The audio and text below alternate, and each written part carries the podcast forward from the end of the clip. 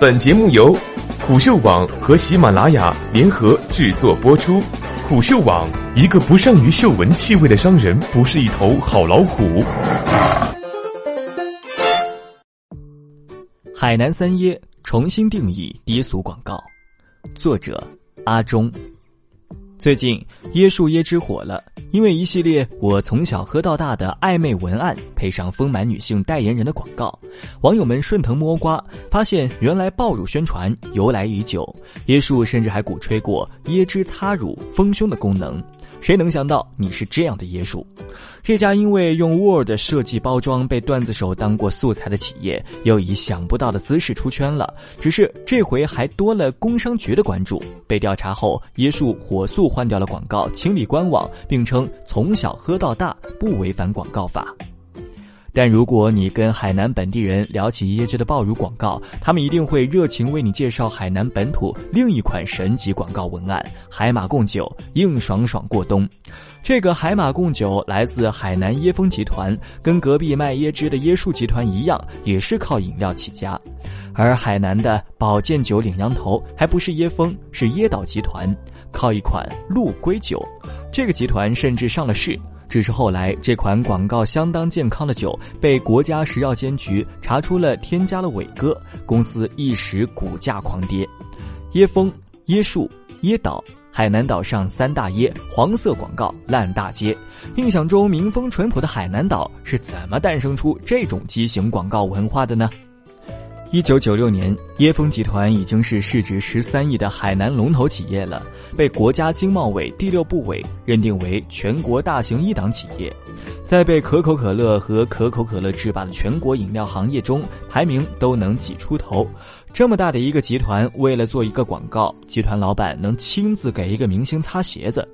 香港四大天王之一的黎明发了张国语专辑《为何你不是我的未来》，里面收录了一首《友情天地》。友情天地实际上是海南椰风集团旗下乌龙茶饮料拍的一支广告，这支五分钟的广告画风相当清新，镜头里全部都是椰林、椰子岛、亚龙湾、橡胶园、五指山等等海南岛热带风光。预算也是巨资，花费一千两百万请了黎明和林嘉欣，甚至动用了当时不多见的直升机。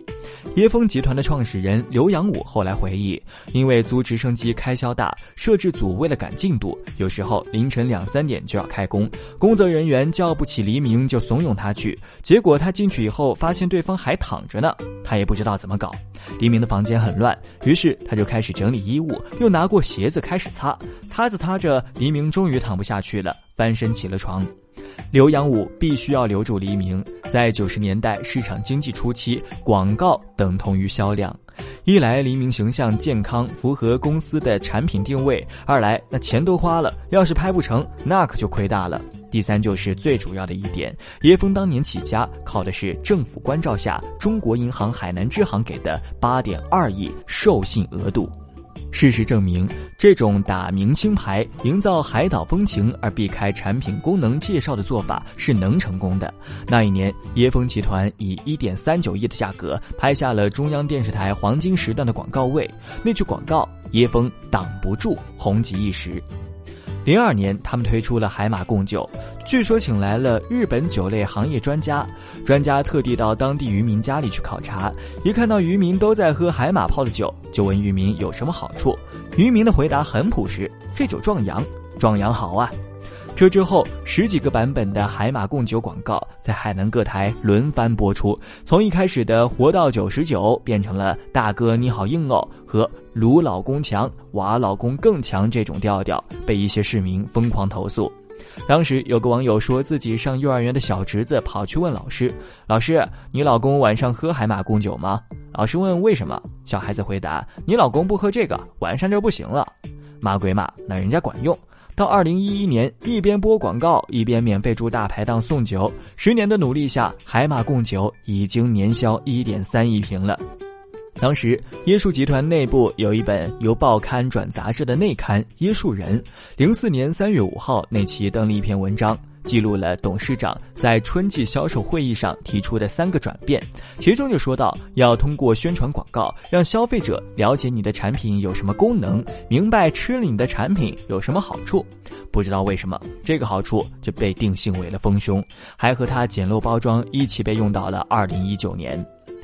一五年，椰树集团瞄到了打着青春励志旗号的中国胸模大赛，找到了前一届的形象大使潘春春来当代言人。紧接着，应椰树老总王光光的要求，以胸模为灵感的矿泉水瓶也投入了研发。二零一二年过后，海马贡酒的广告熄了火，但海南岛上终究流传着海马贡酒的传说。就在那一年，来自山东青岛啤酒到岛上做了个广告。广告词是“来一炮，爽得快；来一炮，爽一下”，真是入乡随俗啊！这种氛围再加上刚开始大力发展经济，政府尚未完善的监管，为了销量，本土企业就越来越习惯于用星善色作为卖点，打擦边球广告，物化女性，不存在的。也许通过此次出圈，椰树对这种营销更满意了。要想让他们知道卖得好纯粹是因为好喝，可能得靠疯狂打瓶身上的那个手机号了。